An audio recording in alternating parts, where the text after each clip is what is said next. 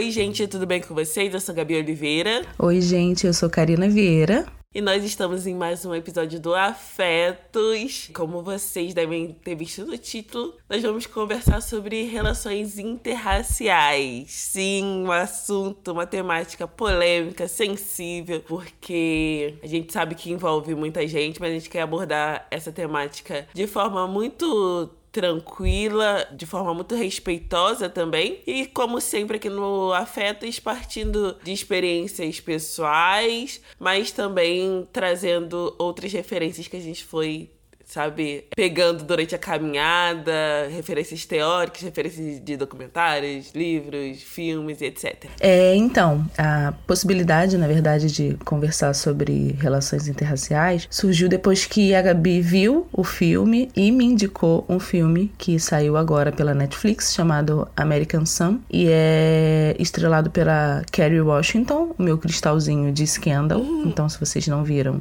se vocês não sabem o que é, por favor, procurem. O filme, ele é filmado num cenário só e é uma adaptação teatral de uma peça da Broadway de mesmo nome e com o mesmo elenco. Para mim foi extremamente angustiante ver o filme, exatamente por causa dessa desse cerceamento de ambiente, eles ficam o tempo inteiro no mesmo cenário. A quantidade de informação que é passada pela protagonista é extremamente gigante, então é meio que sem fôlego, assim, ela tá o tempo inteiro é, falando, falando, falando, falando. Poucas vezes ela é atravessada pela fala de outra pessoa. Eu acho que é para aumentar mesmo essa sensação de angústia e tensão. E o filme fala sobre racismo cotidiano, privilégio branco, segregação, a relação interracial em si, as bolhas sociais que os personagens vivem, o desamparo de uma mãe e a solidão de um despertar racial. E aí, agora que a gente vai começar a falar sobre o tema que a gente está discorrendo, né, que é, é, relacionamentos interraciais, eu lembrei de duas coisas. Primeiro, é uma frase que para mim ficou marcada sobre como problemático nesse caso específico do filme a, a relação interracial de uma mulher negra e de um homem branco quando o pai no caso, né, o homem branco diz que eu não vou aceitar que o nosso filho se vitimize por ser quem ele é, e a mãe, que é uma mulher negra, diz: eu não vou aceitar o nosso filho se desculpando por ser quem ele é. E só para fechar as, a cerca do filme e a gente começar a falar sobre as nossas impressões, a frase que abre o filme é do Entre o Mundo e Eu, de um livro que eu a Gabi já lemos, e do Ta-Nehisi Coates, que é um ótimo escritor, na verdade, e nesse livro ele escreve cartas para o filho dele sobre como se comportar como um menino negro num mundo que vai tentar subjugá-lo, humilhá-lo e atentar contra a vida dele o tempo inteiro. Então, vale dizer que as informações que a Karina trouxe é, são informações que você encontra no trailer e na sinopse do filme. É, esse episódio não vai ser tipo, uma resenha do filme, uma crítica do filme, e não vai ter spoilers também sobre o filme. O filme foi só mesmo o que deu o fôlego pra gente trazer essa temática aqui pro Afetos. É, ela já estava listada né, na nossa lista de temas, mas a gente tinha deixado mais pra frente, porrado com a barriga. Mas aí eu vi o filme essa semana, falei, Karina, vê esse filme e vamos conversar sobre isso. Vale dizer também que eu, eu quero acrescentar duas coisas, né? É, primeiro, que a gente aqui quer falar de relações interraciais para além das relações românticas, afetivas, sexuais. Porque, por exemplo, no filme é, a gente tem uma outra relação aí que é o pai com o filho, né? E como se dá essa relação é, quando você tem um, um filho fruto de uma relação interracial. É, uma outra coisa é que a gente sabe, outro dia até, acho que é Naomi, esqueci o nome dela, mas ela apontou isso no Twitter. Eu sou uma pessoa do Twitter, né? É, eu sempre trago algumas referências de lá. É, ela apontou que as discussões, principalmente sobre relações afetivos sexuais interraciais, elas são discussões muito heteronormativas. E é verdade, sim. E aqui nós somos duas mulheres que nos relacionamos com homens. Então, sim, nós podemos tropeçar numa visão heteronormativa, mas estamos atentas a toda a conjuntura dessas relações afetivos sexuais para além dessa relação focada. É, muitas vezes eu ia falar procriação, mas eu ouvi uma discussão sobre procriação, que esse termo não é muito bom. Mas eu sempre uso procriação. É... Geração de filhos biológicos, né? Geração de filhos biológicos, exatamente. E a terceira coisa que eu quero falar também é que nesse episódio o que eu acho muito positivo é que nós duas temos trajetórias muito diferentes, né? Eu venho de uma família monorracial, onde a maior parte dos outros casais, para além do meu pai e da minha mãe, a maior parte dos outros casais da minha família eram monorraciais, então os meus primos, em sua maioria, eram é, negros. Eu venho de uma estrutura familiar onde, sinceramente, eu tive muito pouco contato com pessoas não negras com exceção é, de um casal, que é minha tia e meu tio, que são um casal interracial e que, que eu convivi desde a infância, mas fora isso, eu tive um, uma trajetória muito cercada por pessoas negras. E além disso, eu também nunca estive numa relação interracial. Então, esse é o meu lado lado da Karina? Primeiro que para mim falar sobre relações interraciais é um tema muito delicado por duas questões. Primeiro, porque eu estou no centro da questão, já que eu sou fruto de uma relação interracial, né? minha mãe era uma mulher negra e meu pai é um homem branco. E porque é, eu estou cercada de amigas e amigos que fazem parte de relações interraciais, assim. Então eu tento é, não me impor ou não me colocar nessa questão, quando é levantada essa questão, exatamente para não ofender nenhum deles ou para não desrespeitar nenhum deles. Então acho que eu preciso deixar algumas coisas claras. Primeiro, que é a minha régua, né? O que eu determino para minha vida pessoal, não necessariamente é a régua do mundo, assim. O que eu determino para mim é o que eu determino dentro do escopo íntimo e pessoal da minha relação com outra pessoa. Não necessariamente vai ser a bandeira que eu vou levantar e falar, não, todas as pessoas têm que se relacionar única e exclusivamente monorracialmente. Vocês não vão me ouvindo falar isso porque é isso. A minha régua serve para determinar e pautar a minha vida, não a vida de outras pessoas.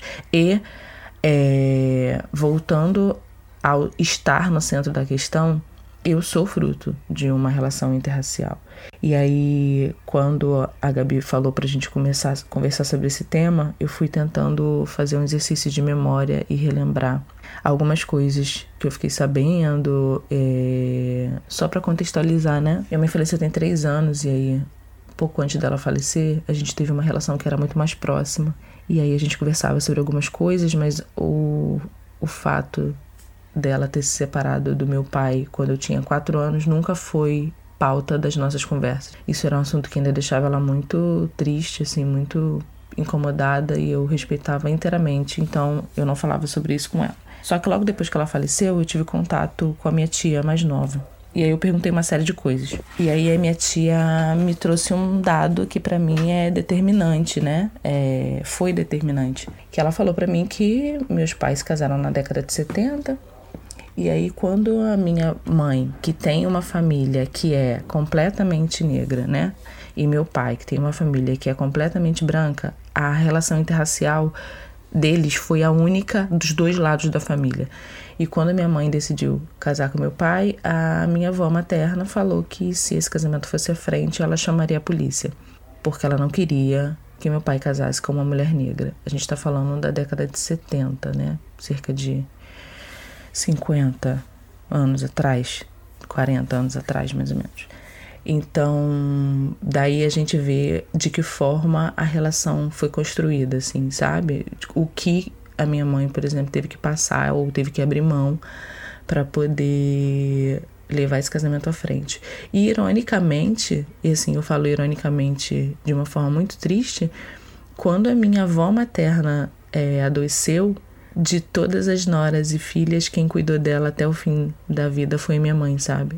Então, assim, É, isso para mim é muito sensível, porque é isso, né? Afinal, eu tô expondo a minha família, mas eu sei que eu não posso me furtar da discussão porque eu tô no centro da questão. É fazer parte de uma família interracial e ser uma mulher de pele clara, principalmente ser uma mulher de, negra de pele clara, me confere muitos privilégios, mas me colocou o tempo inteiro dentro de um espectro de não identidade, sabe? Eu não sou parte daqui, mas também não sou parte de lá. Eu não me encontro aqui, mas eu também não me encontro de lá. Era, era o tempo inteiro ocupando um não lugar, sabe? E falar de relações é, interraciais para mim é tentar entender também que vínculo é esse que eu quero estabelecer com a figura do homem branco, que no caso é meu pai, e que para mim durante muito tempo foi sinônimo de abandono, sabe? Então, assim, é, quando o filme, por exemplo, fazendo uma interlocução entre a história e o filme, quando o filme, por exemplo, ab é, aborda a questão do privilégio branco, ou das bolhas sociais, ou a solidão do despertar racial, eu me vi em muitas partes, assim, sabe? Eu me vi e aí a Gabi trouxe um ponto que eu acho que é, é importante da gente comentar também, que é sobre quando esse, esse essa relação, né? Ela, ela gera filhos biológicos, a gente também está falando de patrimônio, né? A gente está falando de legado.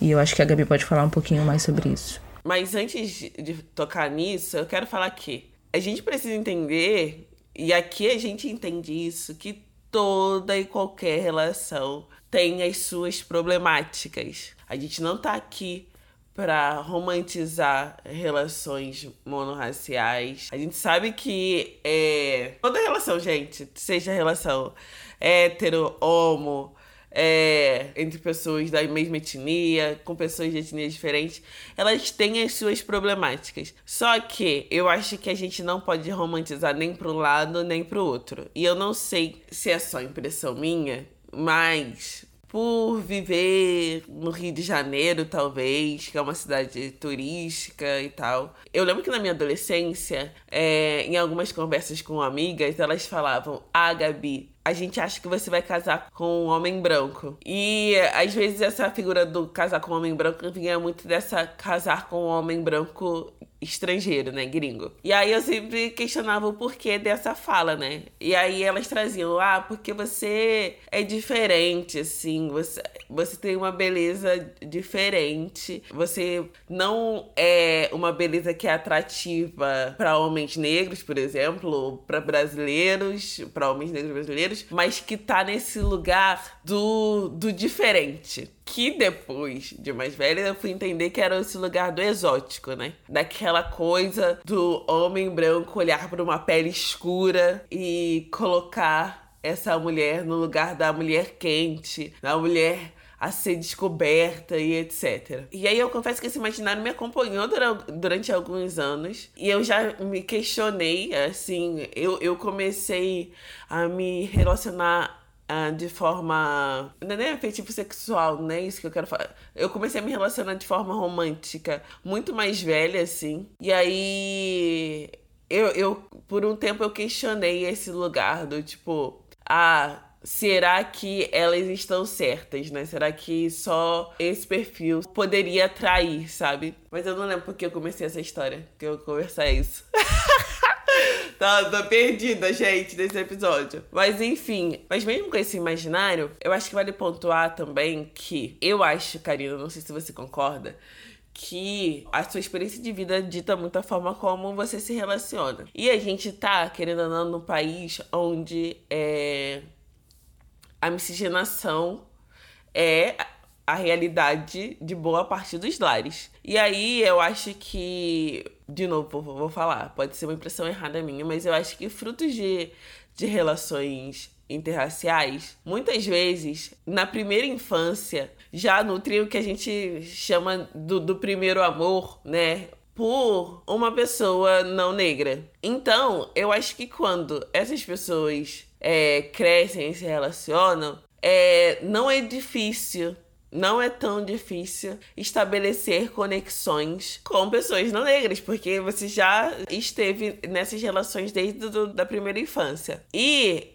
particularmente, eu hoje, por entender que relações são difíceis, relações com homens são difíceis, porque tem o fator gênero, tem fator machismo, é, eu não consigo me ver comprando a batalha de estar numa relação onde eu tenha que lutar e tenha que levantar a minha voz em relação ao machismo e em relação à raça. Particularmente, é, essa é uma questão para mim e o filme me angustiou muito nesse sentido de entender que sim, nós conseguimos estabelecer conexões, conexões profundas, conseguimos ter vários, várias coisas em comum, mas a pessoa branca, que é socializada como uma pessoa branca, ah, muitas vezes nos embates raciais, ela, mesmo que ela te ame, ela vai tentar amenizar. Eu sei que tem pessoas que estão em relações interraciais que a, a pessoa branca da relação, ela não não se coloca nesse papel de minimizar o que, que, o outro fala e etc. Mas no geral isso acontece e a gente sabe que acontece. E eu acho que a gente não gosta muito de falar sobre isso porque é uma temática sensível. Assim como a gente também às vezes evita falar sobre as questões que estão. É, envolvidas em relacionamentos entre pessoas pretas, por exemplo. Sim, só que você começou falando, e aí eu, uhum. eu acho que é bom. Acho que é bom não, né? Na verdade, você começou falando e aí eu fui pensando em duas coisas. Primeiro, que é a dar, né? A compartilhar melhor na construção da beleza e nos afetos que a gente está disposto a compartilhar com alguém que esteja do nosso lado. Quando a gente começa a se relacionar com alguém, com uma pessoa, a gente começa porque a gente acha aquela pessoa bonita. E aí, a gente não vai entrar aqui numa seara de que o que é beleza clássica, o que não é, o que é belo, porque a gente entende que a beleza é subjetiva. Mas a construção da beleza na sua cabeça é algo que é possível fazer. Se você começa a admirar e a perceber, a olhar, a humanizar as pessoas que são muito parecidas com você, para você identificar a beleza nelas, é um pulo, Gabi. É um pulo. E eu tô falando disso de um local onde isso foi uma construção para mim. Onde eu passei a me enxergar de uma forma potente e positiva, e a partir daí eu fui começar a enxergar quem era parecido comigo e os meus pares de uma forma potente e positiva.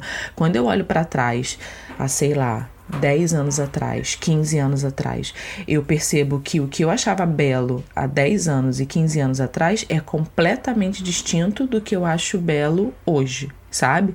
Então, assim, a construção da beleza se dá a partir de um local de reconhecimento de humanização e é, quando você entende que você é parte de um todo, eu me coloco muito nesse lugar, sabe? Eu sou parte de uma coisa maior do que o meu corpo só, do que a minha existência só. Então, quando eu tô falando de relações monorraciais, eu estou falando, por exemplo, de restabelecimento comunitário e de construção de afeto entre pessoas que foram negadas a essas pessoas o tempo inteiro, sabe? Então, quando eu penso em relacionamento é, amoroso e romântico com outra pessoa, eu tento pensar em duas coisas na humanização e na construção da beleza de alguém que é muito parecido comigo, na, no compartilhamento e no fortalecimento de afeto entre pessoas que são muito parecidas comigo. Eu não estou excluindo o fato de que. É, como você falou, tipo, óbvio, né? Se você tá num ambiente onde você lida com pessoas de raças diferentes, por exemplo, no trabalho, como você citou, na gravação anterior. Você falou, não, de repente você trabalha com pessoas brancas, quer dizer, aí você vê aquelas pessoas todos os dias, você vai estabelecendo relações de afetos e de confiança e de vivência com aquela pessoa, então óbvio que é muito mais fácil de você engatar uma relação romântica com quem você tem mais proximidade. É, só que é isso, eu, eu acredito muito na construção da beleza e na construção dos afetos. Eu acredito muito que o que eu vivo é, a vida que eu vivo nesse momento não termina em mim e eu espero que o que eu deixe, por exemplo, é, quando eu penso, quando você fala né, de relações é, heterossexuais que podem gerar filhos, eu penso que os filhos que eu quero gerar não eu não quero e eu farei o possível para que eles não venham com a mesma construção de identidade sofrida e conflituosa que eu passei o tempo inteiro por ser fruto de uma relação interracial, sabe?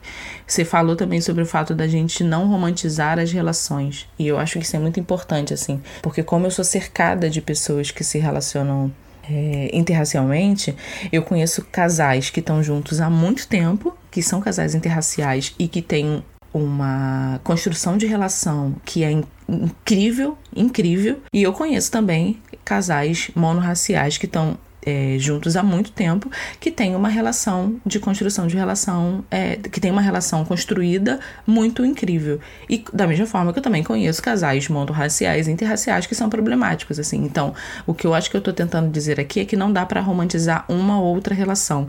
Mas assim como você, eu também não estou disposta a, ao me deparar com o problema da, do gênero numa relação, ainda ter que me deparar com o problema racial dentro da relação, sabe? Isso é muito no campo da escolha, assim. Eu escolho não passar por isso. Não, e eu sou uma pessoa preguiçosa, minhas amadas. eu já falei isso em alguns vídeos.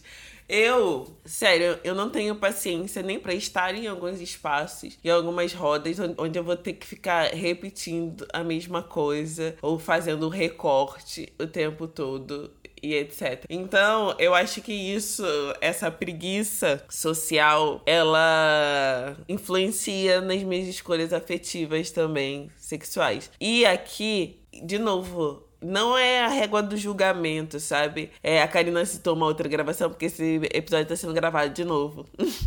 Mas é porque na, na, na, outra gravação eu tinha falado isso, que é, eu sei que hoje eu estou numa situação onde talvez para mim seja muito mais fácil seguir essa essa escolha que é uma escolha pessoal e é uma escolha política também, eu posso falar isso. E aí a gente, daqui a pouco a gente já pode falar sobre a questão do patrimônio, mas eu, eu, sei, eu sei que eu estou nessa posição, porque, por exemplo, as, eu trabalho de casa, é, as, as pessoas que eu tenho interação é, são poucas pessoas, então, assim, é, eu sei que as relações elas se dão de muitas formas.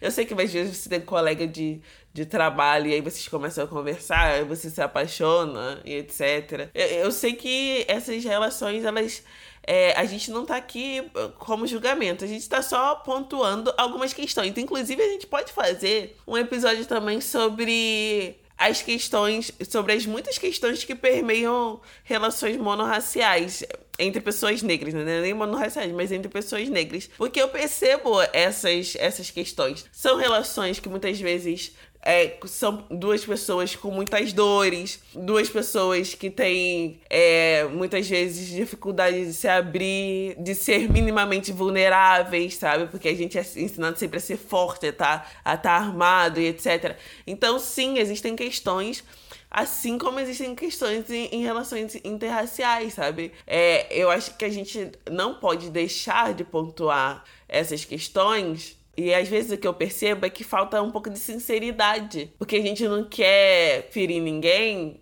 assim, a gente não quer chatear ninguém, e aí falta um pouco de sinceridade. Ou a sinceridade extrapola também e entra no nível de acusação e de exposição pública, que eu particularmente não gosto. Não acho que esse seja o caminho de, ah, de você ah, pegar um artista e, e ir lá, sei lá, comentar na foto dele. A gente precisa entender que a gente tá numa sociedade onde sim é, existe uma política de embranquecimento. A gente não pode ignorar isso.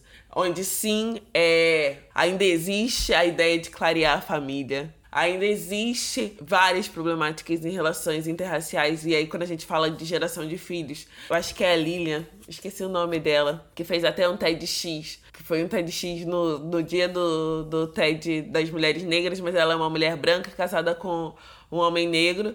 E aí ela fala isso, né? Que quando veio essa possibilidade de ter filhos, aí entraram os questionamentos. Porque sim, muitos casais interraciais que se amam, a pessoa não negra da relação, ela reproduz racismo às vezes o tempo todo. E aí, é, ela fala que quando pensou nessa questão de geração de filhos, vem a questão das características, né? Ah, mas tomara que não não puxe o pai nisso, ou tomara que não puxe o pai naquilo, sabe?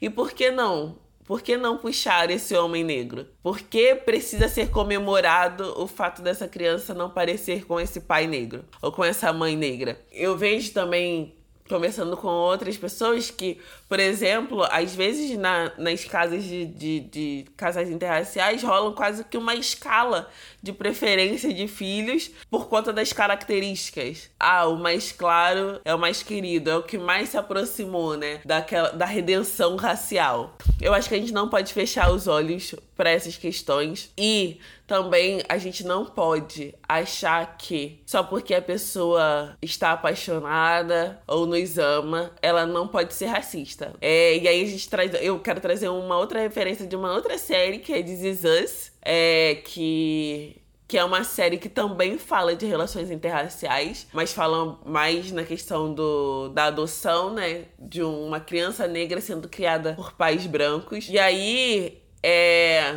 Existe essa conversa, sabe, em um dos episódios. Ei, eu sou seu pai, eu te amo. Existe uma relação ali de conexão, mas em algum momento esse pai ele passa a ser racista no sentido de ignorar a raça do filho, quando a raça é um fator decisivo para inter as interações que esse menino está estabelecendo no mundo. Entendeu? E aí você vai falar que esse pai não ama o filho e que esse filho não ama o pai? Eles se amam e o pai quer o melhor para ele, mas a partir do momento que ele começa a achar que raça não é uma questão, e que ele é, não precisa ver a cor do filho, assim como acontece em muitas relações interraciais, onde o cara fala que ele não é racista porque ele ama a esposa, ou o, a mulher fala que não é racista porque ela ama o marido e porque ela tem um filho negro, a gente sabe que a pessoa pode te amar e mesmo assim ser racista com você ou fora de casa.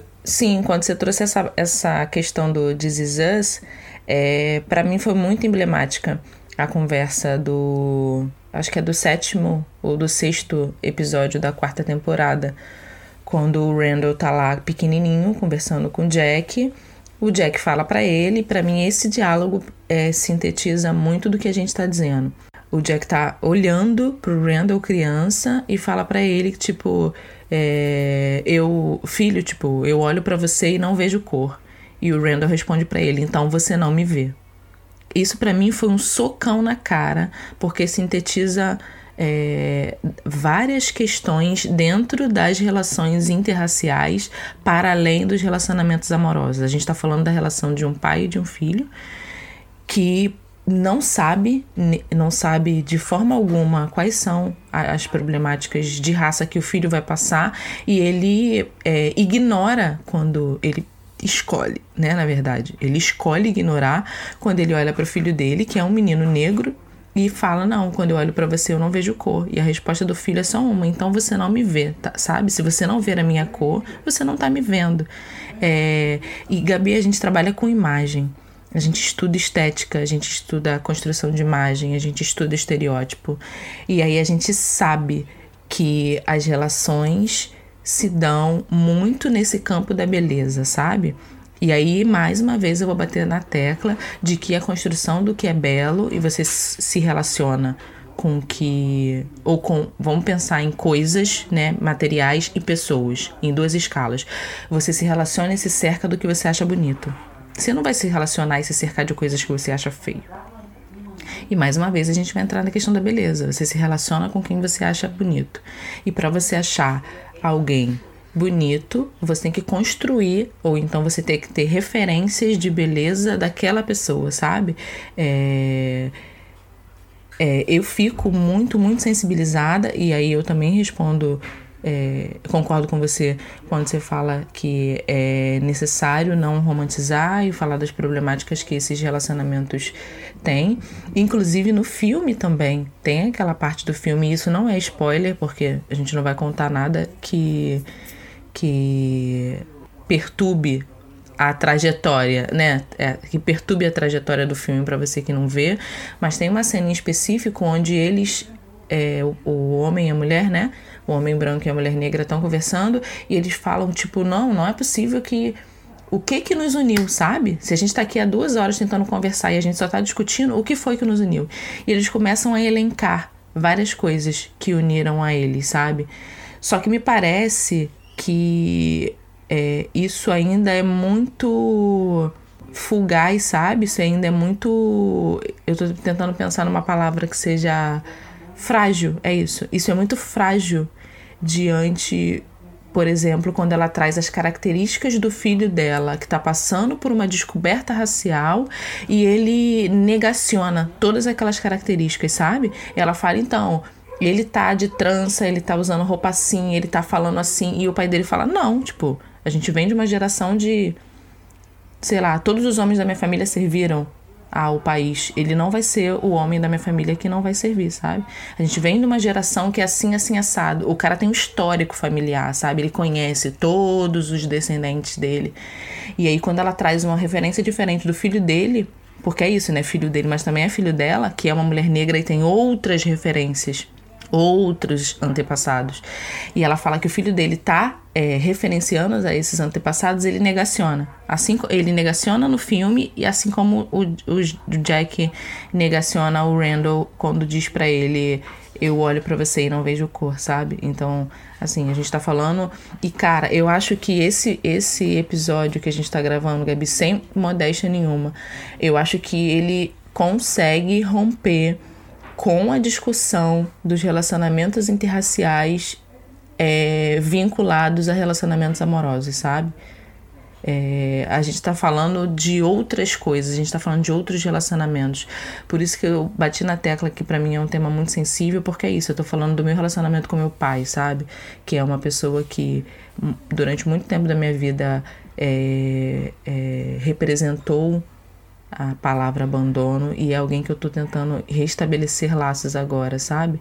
É, e entendendo que pro bem da minha saúde mental isso deveria ser feito, sabe? Então foi uma luta de, sei lá, mais de 10 anos de tipo, não quero, não quero, não quero, não quero.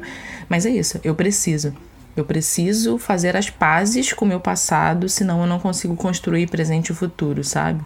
Então, assim, quando a gente está falando de relações interraciais, é dentro desse campo, sabe? É dentro, é dentro desse campo político. Quando você falou, Gabi, que isso é política, eu também concordo. É dentro desse campo político, de negociação, sabe? É o tempo inteiro em negociação. Outra coisa que a gente não pode negar é que a gente teve uma, a gente viveu uma política de embranquecimento. E Fanon, né, traz isso, traz as questões é, psicológicas e mentais que isso envolve, sabe? Que, que essa política envolve. E os reflexos dessa política nas nossas relações. E aí, é, eu, particularmente, a partir do momento que eu comecei a me enxergar como pessoa negra, me enxergar como pessoa negra, eu sempre fui uma pessoa, sempre me vi como pessoa negra. Quando eu entendi o, o, o meu local nessa estrutura social e que é, eu passei a me olhar de forma mais positiva, meus afetos, eles a cada dia mais foram levados para pessoas negras. Eu falo afetos em geral. Eu falo, sabe, de todas as relações. Eu passei a olhar com mais cuidado para o meu pai. A partir do momento que eu, que eu vi toda a estrutura, né, como toda a estrutura se desenvolveu, é, eu passei a olhar com mais afeto para minha avó, para o meu pai, para minha mãe, sabe, para as minhas amizades. Então, assim, é, foi uma trajetória muito natural, sabe? E aí, por isso que a gente tá falando, não é uma imposição. E eu não acho que. Ah, você tá falando então que quem tá numa relação interracial é embranquecido. Não estou falando isso. Estou falando que Tô falando que, tipo, cada um tem uma trajetória. Essa é a minha trajetória. E tem uma outra coisa que eu até anotei aqui, falando dessa coisa da geração de filhos, né? De novo, uma discussão heteronormativa, porque, por exemplo, é, você pode adotar e etc, enfim. Mas no livro Por que não falo mais com pessoas brancas sobre racismo, que eu, Gabi Oliveira, escrevi a apresentação, é, ela traz um capítulo conversando sobre essas relações inter, interraciais e conversando com uma mulher que é fruto dessa relação interracial. E uma das coisas que ela coloca é que a gente não pode acreditar que bebês marrons vão solucionar a questão racial, vão solucionar o problema. Porque se fosse assim, o Brasil já não teria problema com racismo. Porque a gente criou um monte de, de bebês marrons e, e através uma, da, da miscigenação, e a gente sabe que a gente continua tendo embates raciais aqui. E aí ela traz esse ponto por conta dessa ideia de que ah, é, a gente vai solucionar o problema do racismo através da miscigenação. Só que a gente vê que essas crianças marrons, filhos, marrom, ela usa marrons mesmo, porque é tipo, vou trazer uma referência, os filhos da Kim Kardashian. Essas crianças vão crescer nesse limbo cultural e nesse limbo de.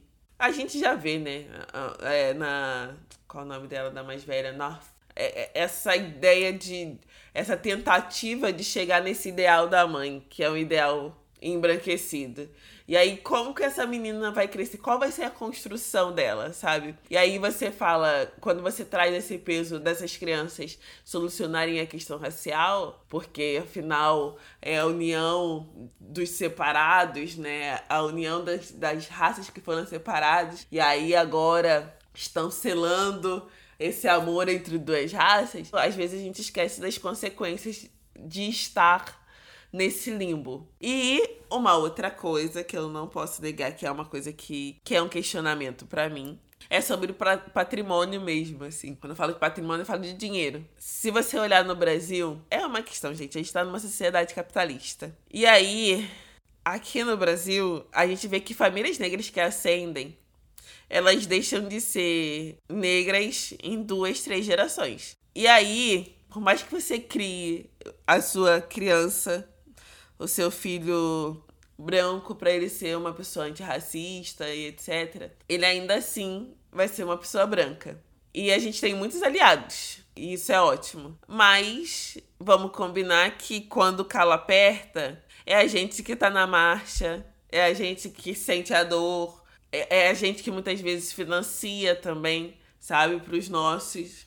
Então, eu acho que essa falta de entendimento sobre é, a importância de manter o patrimônio é, em famílias negras dificulta muito é, algumas questões aqui no Brasil. Porque quando a gente fala de uma sociedade capitalista, gente, a gente está falando que a ascensão social significa, por exemplo, chegar em cargos públicos, começar a influenciar em decisões políticas, em políticas públicas. E aí a gente não consegue manter isso por muito tempo, né? É só a gente olhar as fotos. É, é, pesado. Eu não gosto quando as pessoas pegam fotos de pessoas públicas e botam em quadros de redenção de Khan. Mas a gente continua nesse processo e a gente sabe disso. Complicado, hein, Gabriela? Complicado porque a gente está falando de patrimônio, né? A gente está falando de herança, a gente está falando de fortalecimento. Eu sou muito esperançosa, assim, sabe? A gente está falando de fortalecimento comunitário, a gente está falando de provir, né? A gente está falando de quando a gente faltar, ainda vai existir provisões econômicas para outras pessoas negras se manterem. Eu concordo com você eu acho que é muito complicado a gente pegar figuras públicas para poder ficar exemplificando, ou então para poder ficar apontando exatamente o que a gente está tentando dizer, mas é um ponto a ser levantado, assim. É, eu não posso fechar meus olhos também e achar que isso não existe, ou que isso não deve ser falado, ou que isso é irrelevante, porque a gente está falando de capital, a gente está falando de dinheiro, a gente está falando de herança e a gente tá falando de deixar legados. E isso é um ponto, né? Não é sobre cancelamento de figuras, mas a gente sabe que algumas figuras no Brasil Eu acho que esse a gente pode citar porque já é falecido, mas, por exemplo, a gente tem a figura do Abdias Nascimento, que contribuiu grandemente. E aqui ninguém está discutindo se o Abdias não contribuiu ou não, mas que hoje o patrimônio dele tá todo na mão de uma mulher branca. Enfim, eu acho que falar de relações interraciais é falar de afeto, é falar de construção de beleza, é falar de com quem você compartilha seus afetos. Eu acho que isso para mim é primordial. E é falar de solidão, é falar de carência. É, essa é uma questão. E esse é um questionamento real que eu recebo. Do tipo, algumas mulheres negras, principalmente mulheres negras de pele mais escura, falam: Ah, então eu vou ter que negar um amor ou um carinho de uma pessoa muito bacana que me trata muito bem, só por essa pessoa ser uma pessoa não negra. Querida, quem sou eu para falar isso? Eu não tô aqui. A minha régua não, a minha régua mede a minha vida, não mede a sua vida, sabe? Então assim, eu não dou pitaco nesse sentido. É, você sabe aonde seu calo aperta. Mas, ao mesmo tempo, eu acho que sim, a gente precisa pensar nas, nas nossas construções, no nosso gostar, no que a gente entende, de, como você pontuou, do que a gente entende como belo, nas pessoas que a gente entende que merecem o nosso afeto, nas pessoas que, que a gente entende que merecem o nosso olhar. Foi uma pesquisa, eu acho que foi da mesma pessoa que fez o TED. Eu vou deixar, vou mandar o link do TED pra Karina botar lá no Twitter pra vocês. É, que ela fala que, por exemplo, foi descoberto que fizeram uma pesquisa e descobriram que pessoas em situação de rua. Pessoas negras recebem três vezes menos do que pessoas brancas em situação de rua. Não. Pessoas. É, isso mesmo. Pessoas brancas recebem três vezes mais. Pessoas brancas em situação de rua recebem três vezes mais esmola do que pessoas negras. Isso é sobre o quê? Isso é sobre construção. Isso é sobre construção de quem merece e quem não merece o seu olhar, sabe? E aí a gente sim tem que pensar em quem a gente dá os nossos afetos, qual é a nossa construção do que é desejável, do que não é, o que pra gente. Qual é o corpo, qual, a, qual é a figura de casal que pra gente representa ascensão e que pra gente não representa ascensão social, porque a gente sabe que existe isso. E aí, tendo essas discussões muito abertas, a gente pode sim fazer as nossas escolhas. Quando a gente discute relações interraciais, a gente está discutindo todas as suas relações interraciais. Eu posso falar de amizade também. Eu tenho amigas que. Eu tenho amigas hoje que estão no sério processo de criar amizades com pessoas negras porque cresceram isolados, sei lá, em escolas particulares e etc. E só estabeleceram é, relações interraciais de amizade. E aí elas falam da, das problemáticas dessas relações, né? Sempre colocadas para baixo, sempre excluídas, sempre é, com autoestima no chão, porque essas relações foram estabelecidas de forma é, muito equivocada. E existe uma relação de amizade ali. Existe amor ali. Existe essas pessoas chamando, é, sendo suas amigas de infância. Mas existem problemáticas também que a gente precisa discutir.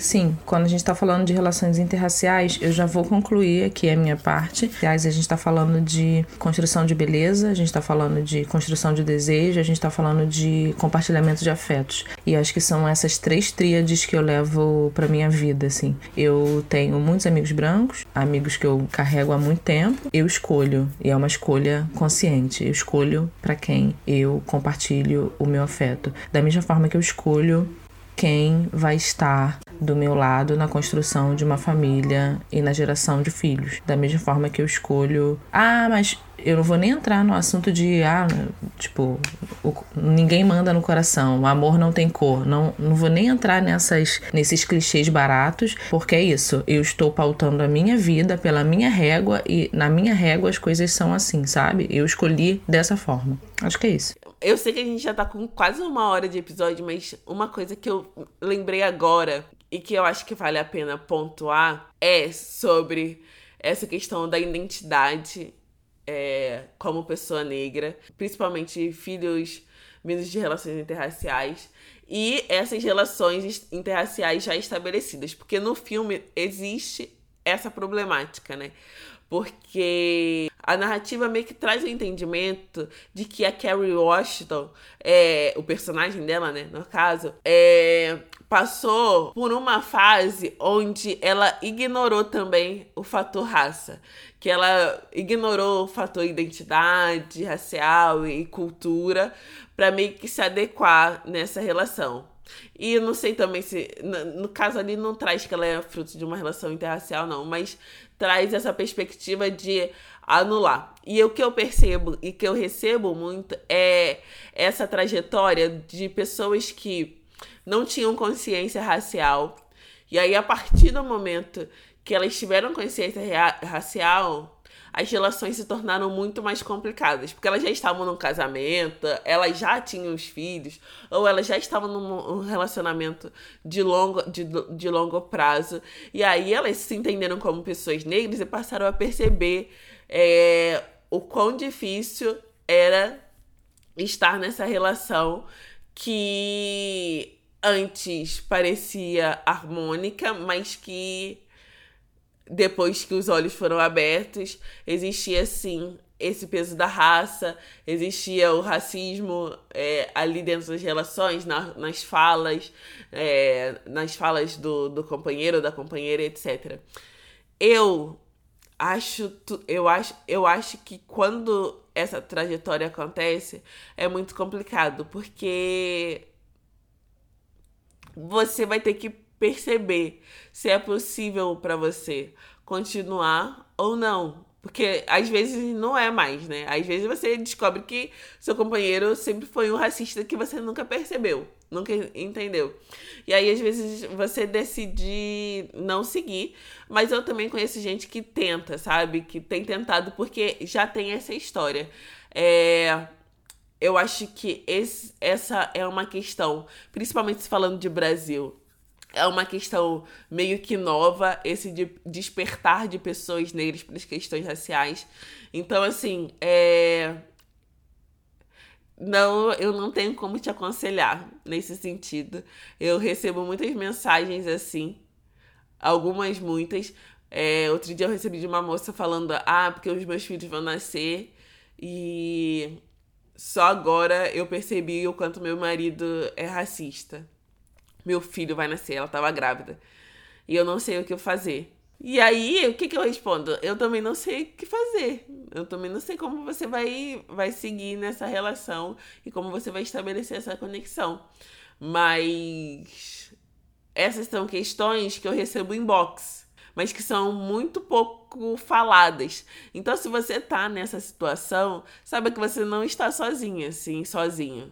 Tem muita gente nesse limbo de, de despertar e perceber que, eita, é, talvez eu esteja numa relação com uma pessoa racista. Não, e quando você falou do filme, eu lembrei que, tipo, isso também é um dado que é irrelevante no filme, mas eles vieram de um casamento de 18 anos. E eu fico pensando que tá, é, relação é construção, né? Você vai construindo as coisas, vai cedendo de um lado, vai, o outro vai cedendo do outro, vocês vão mais ou menos se adequando um ao outro. Só que o quanto isso também não é cortar na própria carne, né? Quando você ignora os processos do despertar racial aqui, né? Ela cita despertar racial a partir da perspectiva da filha dela, mas o quanto ela não ignorou muita coisa é, em prol desse casamento que durou 18 anos. A gente tá falando especificamente do filme, eu estou falando especificamente do filme. E aí chegou no momento em que esse casamento realmente acabou, sabe? E aí ela foi se tocando, então. Porque no filme, na hora que eles estão lá na salinha, é tem várias falas dele que, para mim, são extremamente problemáticas. E ele não tá falando de uma pessoa qualquer, ele tá falando do próprio filho. E aí eu fiquei me questionando, tipo, cara, se ele tá falando isso do próprio filho, o que ele pensa das outras pessoas negras, sabe? O que ele não fala quando ela não tá ali na frente, sabe? Sim, e ele fala, né, também. No próprio diálogo, no próprio. Em outra cena, ele fala Mas enfim, não vamos dar mais spoilers. Aproveitem o final de semana para assistir o episódio, o, o filme. E ouvir o episódio. Sim, exato.